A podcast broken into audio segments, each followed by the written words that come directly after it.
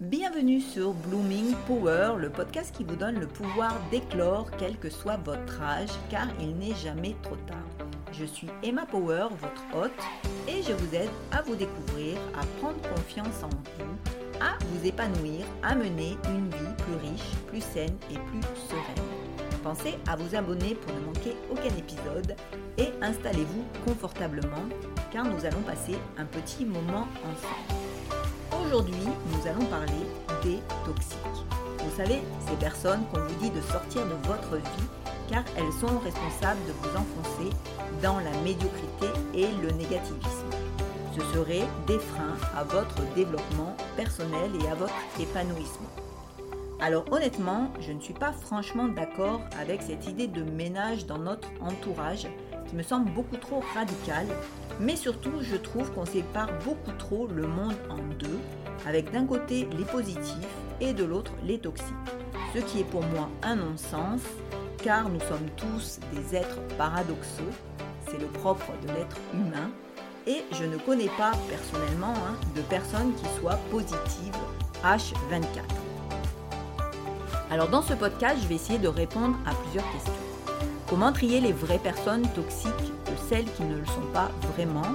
Comment les reconnaître et ne pas se tromper? Et comment gérer les autres, ces personnes qui nous prennent beaucoup d'énergie avec leur état d'esprit, mais qui ne sont pas réellement toxiques? Alors ce qu'il faut savoir, c'est qu'une personne toxique contamine les autres avec dix fois plus d'impact qu'une personne positive. Je pense que vous l'avez remarqué, les personnes positives nous énergisent quand on est avec elles, mais cela disparaît quand on se retrouve tout seul, alors qu'avec une personne négative, elle nous plombe le moral quand vous êtes quand on est avec elle, mais son influence va nous marquer bien au-delà parce que ce qu'elle a pu nous dire de déprimant ou de négatif nous reste en tête. Alors cela s'explique par les caractéristiques de notre cerveau. En effet, celui-ci est programmé pour assurer notre survie. J'en avais déjà parlé dans le podcast sur les objectifs, euh, la puissance des objectifs minuscules. Et donc, il va attacher beaucoup plus d'importance aux faits et aux choses qui lui semblent dangereuses, effrayantes, qu'aux choses positives, qu'il va effacer très rapidement. C'est pourquoi les exercices euh, qui consistent à revenir sur ce qui s'est bien passé pour nous ou à exprimer notre gratitude sont si efficaces et importants c'est parce que le cerveau, lui, ne le fera pas spontanément. Il reviendra toujours sur ce qui l'inquiète. Donc dans un monde idéal, on est bien d'accord, on serait tous entourés de personnes merveilleuses, inspirantes et positives, et la vie serait facile. Mais désolé, ce monde merveilleux n'existe pas, il va falloir faire avec la réalité. Or, la réalité, c'est que nous serons toujours entourés de personnes qui nous prennent de l'énergie, qui sont plus ou moins pessimistes, qui voient et broient du noir, qui ont du mal à s'en sortir, qui ont une faible psychologie et une énergie basse. Bref, je dirais que l'important c'est pas tellement eux, mais c'est plutôt nous. Que faisons-nous vraiment euh, pour qu'elles ne nous contaminent pas? Ne sommes-nous pas nous-mêmes un peu négatifs pour les autres? Moi j'ai tendance à dire qu'on est toujours le négatif de quelqu'un. Comme je vous l'ai déjà expliqué dans le podcast sur la chance, nous avons tous nos propres démons et nos propres moments où on pourrait être édicté de toxique. Je ne connais pas, je vous l'ai déjà dit, une seule personne qui soit positive H24. Ça n'existe pas. Tout simplement, d'abord, nous avons tous des souffrances cachées dont nous avons du mal à gérer les états émotionnels qui nous échappent. Et par ailleurs, on aura beau faire du développement personnel, voir des thérapeutes, soigner nos pensées, euh, nous allons nous améliorer, oui, ça c'est sûr, mais il y aura toujours une part de euh, d'ombre chez nous qui restera, car on ne peut pas la faire disparaître. Alors oui, on peut se raconter des histoires, mettre un mouchoir dessus, l'écraser pour se faire croire que on n'est pas comme ça, mais c'est comme un mauvais petit diable, eh bien ça va toujours réapparaître au moment où on s'y attend le moins. Notre côté sombre fait partie de nous et le plus simple, c'est de l'accepter et de l'étudier avec curiosité. Donc nous ne sommes pas meilleurs que les autres. Nous tâchons juste de faire de notre mieux et c'est déjà beaucoup. Et il faut se souvenir de ça quand on commence à scruter son entourage. Parce que s'il fallait en sortir tous les toxiques pour en avoir une vie plus épanouissante, il faudrait peut-être déjà commencer par nous. Alors par contre, il faut vraiment se débarrasser des vrais toxiques et on va voir qui ils sont réellement. mais on va aussi apprendre comment on peut gérer les autres, ceux qui ne sont pas des vrais toxiques, mais qui nous prennent quand même pas mal d'énergie ou peuvent nous plomber le moral parce qu'ils ne sont pas très positifs. Alors j'avais déjà abordé la question avec le choix du partenaire de vie en vous expliquant que c'est quand même la personne qui va être le plus proche de vous toutes ces prochaines années et qu'il est donc fondamental de le choisir dans la même énergie que vous, d'être assez vigilant sur ce point. En réalité, les vrais toxiques sont assez rares. La majorité des personnes que l'on étiquette aujourd'hui de toxiques, et je le vois bien autour de moi, ce sont généralement des personnes qui ont des comportements ou des attitudes fatigantes parce qu'elles sont en souffrance. Elles ne gèrent pas bien leurs émotions. Elles portent des masques pour faire bonne figure, mais elles ne sont pas alignées par ailleurs. Donc elles sont dissonantes et c'est compliqué à vivre. Cela prend beaucoup d'énergie parce que vous avez dû le remarquer, les gens ont toujours un avis à donner sur tout et toujours quelque chose à reprocher car c'est plus rassurant pour eux. Et puis il faut le dire, en France, on n'a quand même pas la culture du soutien des autres, mais on a plutôt celle de la jalousie et de l'envie. Donc ça n'arrange pas, vraiment le contexte dans lequel on évolue. Donc si vous commencez à trier autour de vous en écartant toutes les personnes qui vous prennent de l'énergie de cette manière, vous risquez de vous retrouver bien seul, de vous priver par ailleurs de personnes qui peuvent être intéressantes ou d'amis sincères, alors que ce sont davantage des personnes en souffrance, mais qui sont bienveillantes envers vous, que euh, des personnes toxiques. On a tous nos coups de mou, nos frustrations, nos colères, nos pointes de jalousie, des réactions qu'on ne contrôle pas. C'est pas pour autant qu'on est des personnes toxiques. Vous aussi, vous devez parfois ne pas avoir le bon comportement parce que ce n'est pas une période facile pour vous et vos amis finissent par vous le pardonner. Moi, je me souviens euh, d'une période de ma vie où ça n'allait pas et euh, j'avais une amie qui m'aidait beaucoup, notamment à me changer les idées ou à voir ce que je pouvais faire pour améliorer ma situation. Et un jour, elle me demande de venir l'aider à déménager son atelier. Alors, elle traversait elle aussi à ce moment-là une période assez compliquée de sa vie et j'étais allée l'aider, mais alors je n'arrêtais pas de me lamenter sur tout ce qui lui restait à faire. Euh, je lui demandais mais où tu vas mettre tout ça sans réaliser que je lui plombais le moral. En effet, par effet miroir, ben, en fait, j'étais anéantie de tout ce qui lui restait à faire et au lieu de l'aider et de, trouver des solutions, eh bien, je l'alourdissais, si bien qu'à la fin, elle m'a demandé ben, de rentrer chez moi, ce qui était normal.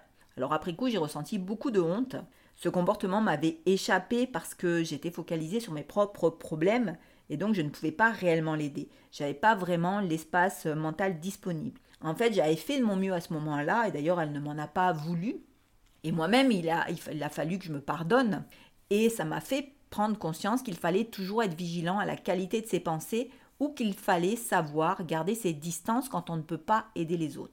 Donc il faut déjà dans un premier temps déterminer si les personnes autour de vous, elles sont constamment négatives ou si c'est seulement de temps en temps ou passager. Et à ce moment-là, il est intéressant de s'inquiéter de ce qui ne va pas pour elles. Ce que j'ai remarqué, c'est que souvent il y a confusion entre la personne toxique et celle qui absorbe beaucoup de notre énergie. J'en avais déjà parlé pour le, pour le conjoint, pardon, mais ça peut être aussi le cas pour nos parents ou certains de nos amis. Ma mère, par exemple, est quelqu'un qui prend beaucoup d'énergie non pas parce qu'elle est toxique, mais parce que tous les frais, parce qu'elle a une vision du monde où tout est difficile, voire impossible. Et ça ne l'empêche pas de faire des choses, mais c'est son handicap à elle de ne pas avoir su construire un autre regard sur le monde. Néanmoins, c'est une personne généreuse qui va donner de son temps, de son argent, de son cœur pour aider les autres. Adolescente, je ne voulais surtout pas lui ressembler, bien sûr, et on a eu pendant longtemps des relations compliquées pour tout un tas de raisons. Donc j'aurais très bien pu euh, très facilement prendre le raccourci du c'est une personne toxique et considérer qu'il valait mieux couper les ponts. Ce qui aurait été une erreur bien sûr monumentale, car le vrai problème c'était plutôt que moi je devais grandir et devenir mon propre parent pour devenir complètement autonome. Donc on ne va pas se priver de l'affection euh, des autres, on ne va pas les priver de notre affection parce qu'on estime qu'ils sont toxiques. Il faut quand même garder une certaine raison et euh, une certaine empathie. Et c'est pareil, j'ai une amie qui est très chère et qui est une excellente amie, mais elle ne cesse de s'entraver et elle refuse de voir un thérapeute, ce qui fait que elle dévore littéralement l'énergie des autres pour relancer la sienne. Et j'avais déjà évoqué cette situation de déséquilibre d'énergie avec le conjoint et j'avais bien spécifié que ce n'est en aucun cas une relation toxique. Mais beaucoup de personnes ne vont pas hésiter à l'étiqueter ainsi. Donc si ces personnes qui nous prennent beaucoup d'énergie, elles acceptent de se soigner, à ce moment-là, elles auront une psychologie en meilleur état et plus d'énergie. En fait, c'est leur souffrance, leur peur du monde qui les épuise. Donc plutôt de se préoccuper d'être toujours bien entouré, intéressons-nous aux autres et tâchons de les comprendre à défaut de pouvoir les aider. Parce que cela va nous permettre de ne pas être contaminés, parce que là, on saura que nous ne sommes pas concernés par ce qu'elles émettent. Et euh, moi, ce qui m'énerve beaucoup dans ce conseil de trier son entourage, c'est qu'on est focalisé sur soi comme si on était une personne parfaite, et on se met à juger les autres, et non plus à les considérer avec empathie. Et moi, je trouve que c'est une drôle de manière de prétendre de se développer en rejetant les autres. En tout cas, ce euh, c'est pas du tout ma manière de voir le développement personnel. Donc, ce qui est vraiment important, par contre, c'est de savoir reconnaître les vrais toxiques. Parce que ceux-là, il faut vraiment les éjecter de notre vie, parce que les dégâts qu'ils causent, ils vont coûter très cher. Alors, comment faire pour les reconnaître? Il y a deux cas de figure. La personne, elle est ouvertement méchante. Et dans ce cas, il n'y a pas vraiment de problème. C'est quelqu'un qui a fait le choix de la méchanceté, sûrement en raison de son histoire personnelle. Et là, c'est assez facile à identifier. C'est quelqu'un qui ne prend pas des gants pour vous dire des choses désagréables et blessantes, qui n'a pas l'intention de vous aider, mais en plus qui vous enfonce. On les rencontre très souvent au boulot parce que c'est un cadre où la méchanceté, elle peut prendre un tour légitime c'est beaucoup plus facile d'être méchant et de l'assumer au boulot, et notamment dans certaines entreprises où c'est même bien vu et encouragé. C'est quelqu'un qui va pas donc hésiter à vous enfoncer, qui y prend du plaisir. Le travail sert souvent de révélateur de notre côté sombre, euh, j'en ai parlé tout à l'heure, parce que ça devient autorisé de se conduire de cette manière, et ça arrive qu'on soit employé ou cadre, hein, c'est pas réservé qu'à vos petits chefs.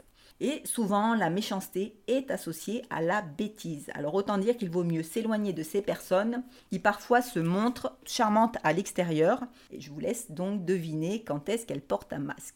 Plus problématiques, ce sont les personnalités manipulatrices, ou pire, les personnalités perverses narcissiques, car elles sont difficilement détectables.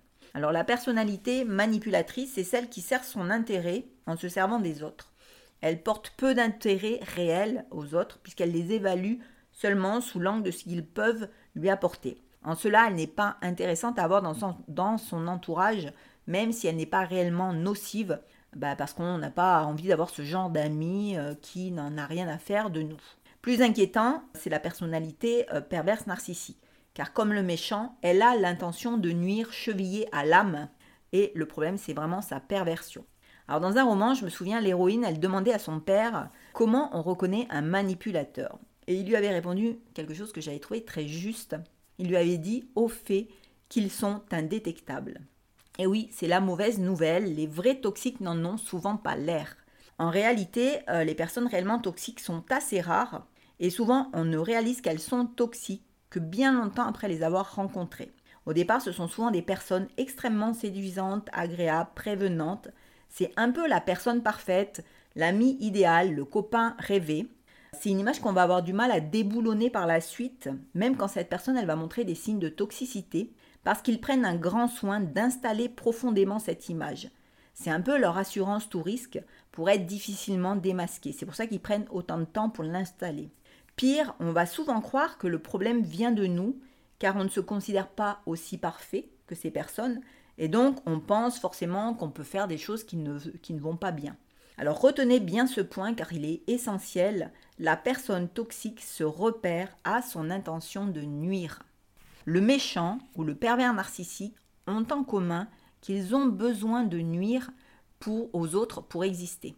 Une personne qui nous prend euh, notre énergie car elle est en souffrance dans sa vie, elle n'a pas l'intention de nous nuire. Elle a juste besoin qu'on soit là ou qu'on l'aide. Il faut juste doser la distance avec celle-ci pour qu'elle ne nous dévore pas. Mais c'est à nous de le faire. Ou alors c'est une personne qui a peur et qui cherche à nous protéger de ce qu'elle imagine impossible ou effrayant. Mais la personne toxique, elle, elle a un but caché. C'est celui de faire trébucher, de faire perdre l'estime de soi. Et elle procède comme l'araignée. Elle prend dans sa séduisante toile sa victime, qu'elle étouffe ensuite petit à petit. La personne toxique, elle peut se servir des autres, mais surtout, elle détruit. C'est ce dernier élément qui est le plus important. Mais attention, elle ne détruit que sa victime, pas les autres personnes, parce que ce sont eux qui vont attester qu'elle ne peut pas être ce genre d'individu. C'est là que c'est complexe et c'est là qu'est toute la perversité quand on est victime de ce genre de personnes euh, c'est de pouvoir se reconnaître victime et de pouvoir le dire. Par exemple, je vais encore parler de moi parce que c'est ce que je connais le mieux, bien sûr. Quand j'ai commencé mon compte Instagram, j'ai rencontré tout un tas de personnes autour de cette, de cette passion hein, commune qu'est la lecture. Et il y avait une fille qui avait intégré notre groupe. Donc au départ, tout se passait bien. Euh, je l'appréciais d'ailleurs beaucoup.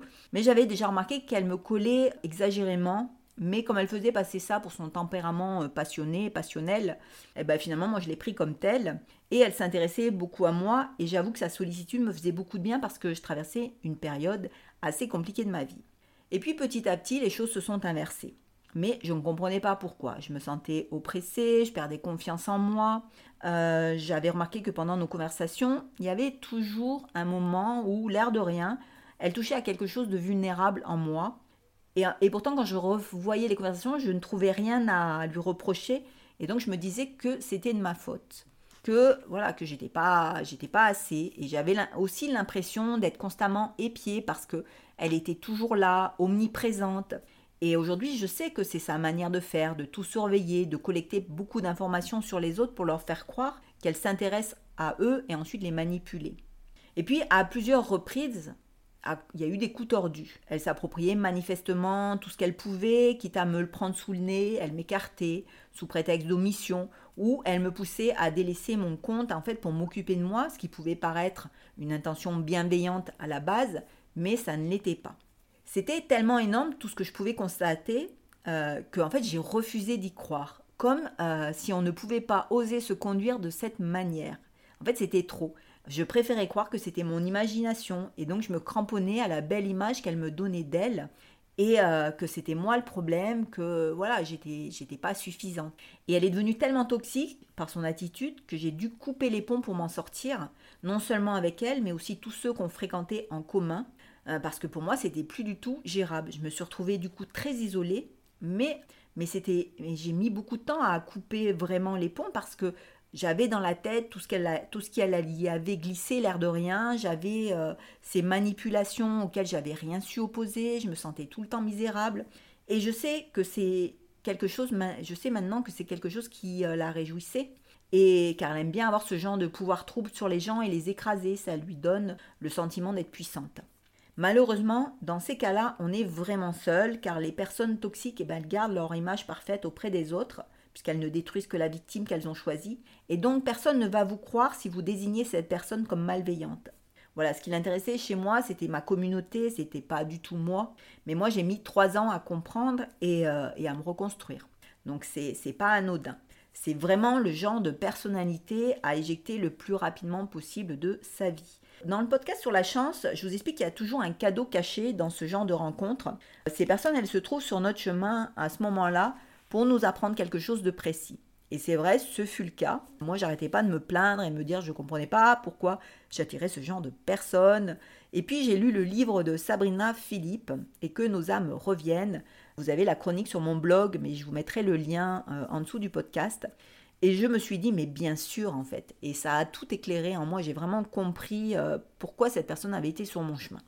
Alors, je ne vais pas la remercier, bien sûr, mais grâce à elle, j'ai énormément appris j'ai fait des pas de géant tant personnels que professionnels. Alors c'est pas pour autant qu'il faut garder ce genre de personnes dans sa vie, mais si c'est votre cas, il faut chercher le cadeau caché. Tout ça pour vous dire que les vrais toxiques, on a du mal à les débusquer, à les reconnaître comme tels quand ce ne sont pas ouvertement des méchants, car ils sont extrêmement habiles et ils se cachent sous des masques très séduisants, ils sont insoupçonnables. J'ai compris le jour où j'ai réalisé que dans ces actes, il y avait davantage que de la manipulation, il y avait clairement à mon intention, il y avait clairement à mon égard l'intention de nuire. Il y avait vraiment la volonté de m'affaiblir, de me prendre ce que je pouvais avoir, de m'écraser. D'ailleurs, une fois, je l'ai entendu dire que toute sa jeunesse, elle avait voulu écraser les autres. Et à l'époque, je avais pas prêté attention parce que je pensais qu'elle parlait du passé, que c'était révolu. Mais en fait, ça n'avait rien d'anodin. Euh, ces personnes, elles auront toujours ces petites phrases qui ont l'air de rien ou de plaisanterie, parce qu'elles se, elles se trahissent toujours à un moment ou à un autre, c'est plus fort qu'elles. Il faut vraiment regarder les actes et non pas les paroles. Il y a souvent un énorme décalage qu'on préfère ne pas voir, voire parfois on va s'en imputer la responsabilité. Par exemple, moi je me disais que si elle faisait pas telle chose pour moi qu'elle avait dit qu'elle ferait, c'était parce que je n'en valais pas la peine. Méfiez-vous aussi de la théâtralité, les gens qui sont trop dans la démonstration de leur affection, de leur gratitude, de leur enthousiasme, de leur admiration, parce que le but c'est de flatter les égaux, parce qu'à partir de ce moment-là, on baisse la garde. C'est l'histoire euh, bien classique du corbeau et du renard. Donc si vous commencez à vous sentir mal, à vous reprocher ce que cette personne ne fait pas pour vous, ou vous prend, car vous n'êtes pas assez euh, sûr de vous, c'est que le problème c'est pas vous, c'est cette personne. Par exemple, moi, je ne voyais pas venir les, les, paroles qui allaient me blesser parce qu'elle utilisait énormément la communication contradictoire. C'est une communication à double fond. Elle me faisait beaucoup de compliments, elle exprimait son empathie, son amitié, son écoute, mais régulièrement, l'air de rien, ben, elle glissait quelque chose qui suggérait ou invalidait ce qu'elle avait dit de positif à mon sujet et qui me blessait. Dernière chose, cette personnalité perverse narcissique, elle se présente souvent comme une victime d'autres personnes, parce que ça attire la compassion, l'empathie. Là aussi, on va baisser la garde, et cela fait partie de la construction de leur mythologie personnelle, de leur masque, pour se rendre indétectable. Donc c'est très difficile de se reconstruire après la fréquentation de ce genre de personnalité, c'est pourquoi il vaut mieux essayer de les détecter le plus vite possible. De la même manière, si vous avez des personnes autour de vous qui semblent s'éteindre progressivement, alors qu'elles sont d'ordinaire plutôt joyeuses et enthousiastes, inquiétez-vous de qui elles fréquentent, car elles-mêmes ne réalisent pas encore d'où vient le problème, et ça peut être un homme comme une femme. Il n'y a pas que les mecs qui sont méchants ou qui sont des pervers narcissiques. Rappelez-vous que ce type de personnalité reste cependant rare. Donc soyez prudent aussi avant de qualifier de cette manière une personne, euh, une personne de votre entourage. Je sais que c'est à la mode de voir des pervers narcissiques partout, mais heureusement, c'est encore une exception. Euh, les personnes qui ne se conduisent pas bien, entendez les connards ou les connasses, sont souvent beaucoup, beaucoup plus nombreux et vous avez beaucoup, beaucoup plus de chances de tomber sur l'un ou l'une d'entre eux que sur un pervers narcissique. Cela dit, l'avantage avec cela, c'est qu'ils sont vite détectables et qu'il vaut mieux s'en débarrasser très vite, même s'ils ont mille excuses pour justifier leur conduite. Pour résumer, la majorité des personnes qui nous entourent, elles sont, sont des personnes plutôt bien intentionnées à notre égard. Elles sont souvent en souffrance, elles gèrent mal leurs émotions, leurs attentes. Elles sont maladroites, elles ont besoin d'aide et s'accrochent à nous. Mais ce ne sont pas ce qu'on appelle des personnes toxiques. Notre rôle d'amis et d'être humain, c'est de savoir tendre la main, mais aussi de poser des limites claires pour ne pas se faire dévorer. Par exemple, on peut éviter de rentrer dans le jeu de la victimisation. Quand une personne se plaint constamment de ce qui lui arrive, ben, on ne répond pas à ses arguments, mais on va par contre lui proposer de réfléchir à une solution, de se changer les idées, lui offrir un livre sur le sujet et laisser cette personne faire son chemin sans s'impliquer démesurément. On ne peut aider les autres que le jour où ils ont décidé de se prendre en charge, de s'aider eux-mêmes et qu'ils demandent de l'aide. Avant, on peut faire tout ce qu'on veut et ça ne marchera pas. On trouvera porte close, croyez-en mon expérience. C'est là qu'il ne faut pas dépenser son énergie. Ne combattez pas, ne cherchez pas à sauver. Prenez les gens comme ils sont et travaillez sur vous-même, c'est le plus important. C'est ce qui vous protégera de l'état d'esprit ronchon, plein d'impossibles et énergivore de votre entourage. Quant aux vrais toxiques, méchants et manipulateurs pervers narcissiques, rappelez-vous que ce qui vous permettra de les reconnaître, c'est leur intention de nuire, qu'elle soit ouvertement affichée, comme avec le méchant, ou qu'elle soit habilement dissimulée sous un joli masque avenant chez le pervers narcissique. Voilà, je pense que vous êtes désormais apte à regarder autour de vous avec plus de clairvoyance et que vous avez compris que le problème de la soi-disant toxicité des autres, c'est surtout un problème d'énergie dépensée inutilement et donc de limites que l'on n'a pas posées.